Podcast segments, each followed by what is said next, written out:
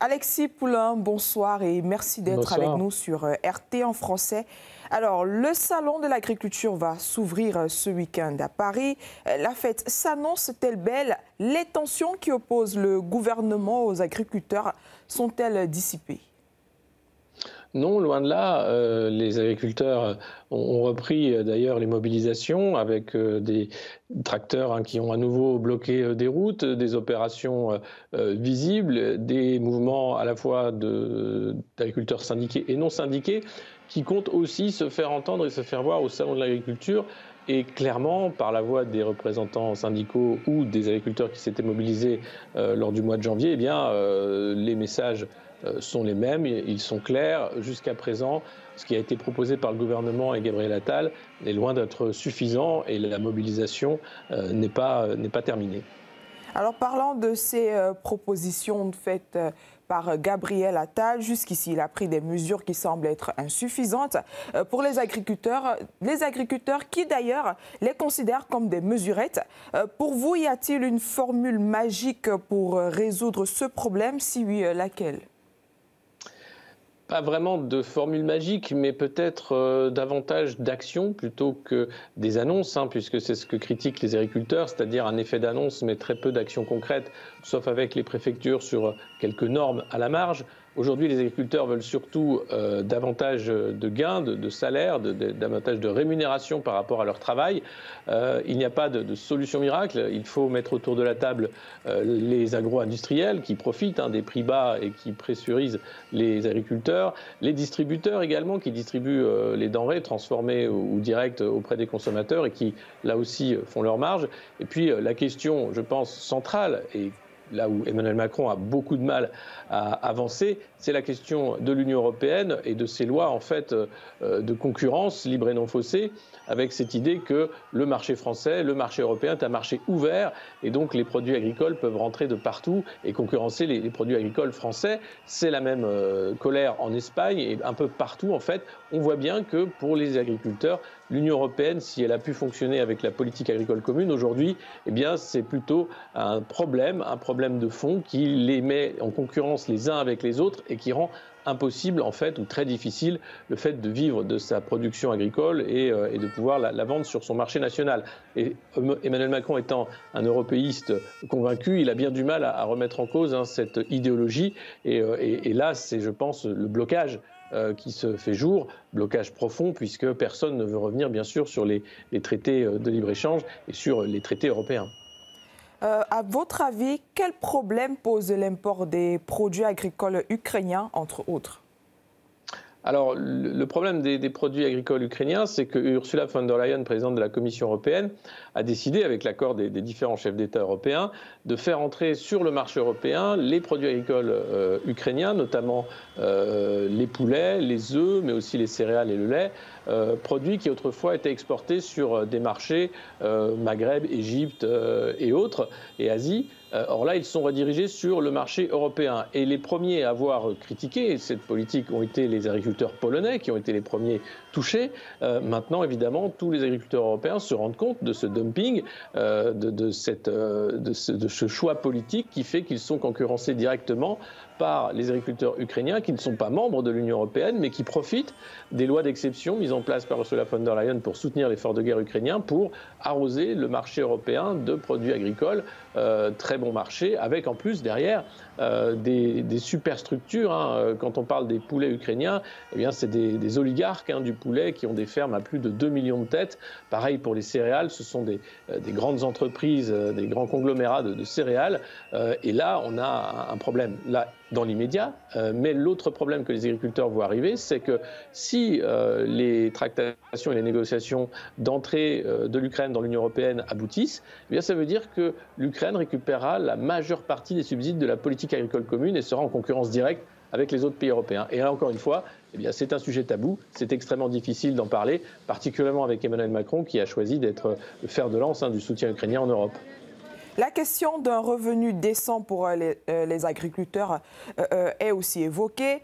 On n'a pas entendu de chiffres précis. Alors, c'est combien un revenu décent, Alexis Poulain? 1500 euros mensuels?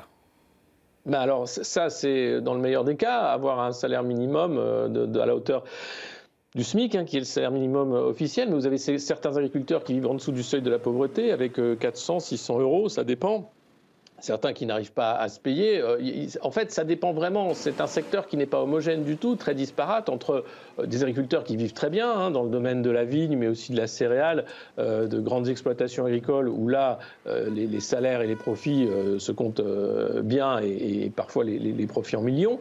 Et puis de l'autre côté, des structures agricoles difficiles, notamment dans l'élevage ou autres, où là, pour vivre de, de son travail, c'est compliqué et extrêmement difficile. Donc, évidemment, tous les agriculteurs agriculteurs n'ont pas le, même problème de la fin de mois, n'ont pas non plus le, même point de vue sur l'agriculture intensive, sur comment euh, produire hein, des, denrées agricoles. Donc c'est compliqué évidemment de, fédérer. C'est pour ça que vous avez d'ailleurs des syndicats qui sont plus proches du monde euh, agricole, euh, de la ferme autonome, etc., ou des syndicats comme la FNSEA qui sont plus proches de, des grandes exploitations, parce que chaque, chaque exploitation est, diverse, est différente, et donc les réalités ne sont pas les mêmes pour les agriculteurs. Qu'en est-il des écolos? Euh, Leur délégation solidaire rappliquera-t-elle au Salon de l'agriculture? Tout le monde va aller au salon de l'agriculture. C'est le rendez-vous annuel hein, pour parler de, euh, de l'agriculture, mais aussi de, la ruralité, de l'écologie, du rapport au vivant, etc. Donc euh, euh, chaque année, au-delà de la crise agricole de cette année, c'est un rendez-vous politique important. Et particulièrement cette année, pourquoi? Parce que c'est une année d'élections européennes. En juin, il y a les élections pour renouveler le Parlement européen. Et donc tous les partis veulent être présents pour montrer qu'ils sont le soutien numéro un des agriculteurs. D'ailleurs, Emmanuel Macron profite de sa position de chef de l'État pour organiser un, grand débat où il va se mettre en scène au milieu d'agriculteurs, comme il l'avait fait d'ailleurs euh, lors de la précédente campagne des élections européennes en 2019.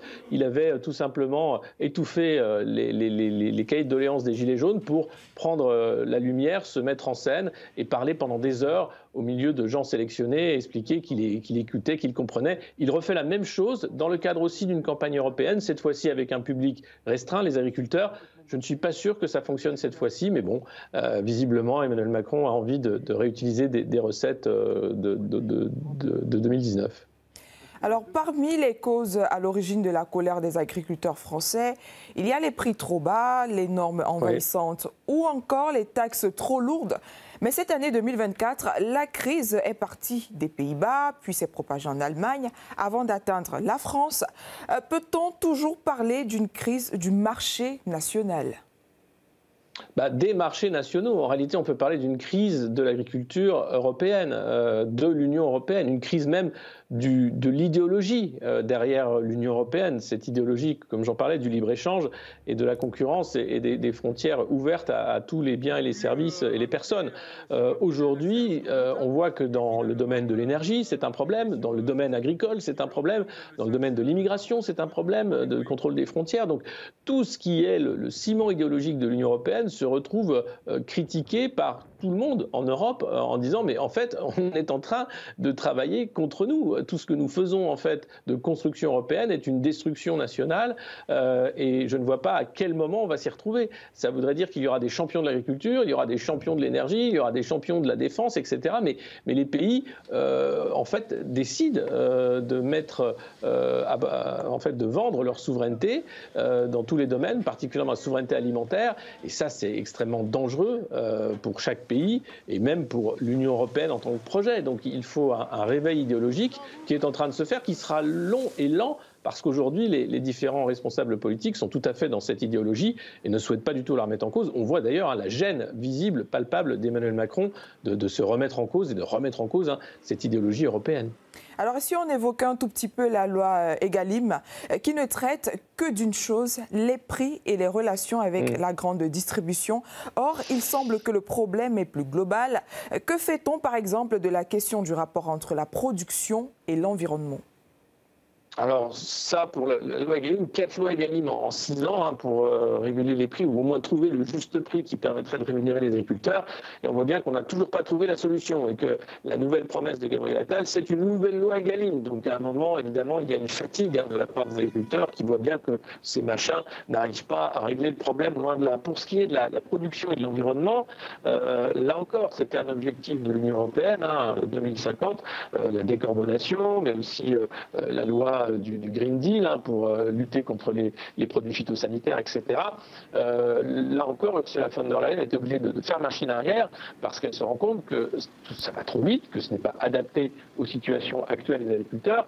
Et même si c'est louable de, faire une agriculture qui sera libérée ou du moins allégée en matière de, produits chimiques, on est loin du compte aujourd'hui si on veut pouvoir produire suffisamment pour être compétitif, se payer et nourrir au-delà de l'Europe. Donc il y a beaucoup de choses qui n'avaient pas été prises en compte, qui ont été traitées de manière très idéologique, notamment dans le domaine de l'écologie. Et là, aujourd'hui, euh, c'est là où ils font machine arrière. Quand je dis ils, hein, les responsables politiques, c'est la première chose qui a été finalement remise en cause, c'est euh, ce Green Deal, avant même de remettre en cause les traités européens de libre-échange.